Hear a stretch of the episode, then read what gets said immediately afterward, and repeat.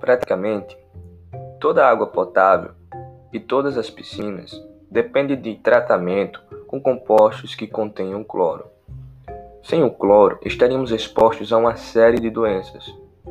Quando ele é ligado ao hidrogênio, conseguimos obter um importantíssimo HCl, ácido clorídrico que algumas pessoas conhecem como ácido muriático. Parando para pensar, notamos que neste exato momento, todos nós temos um pouco de ácido clorídrico sendo produzido no estômago, como parte do processo digestório.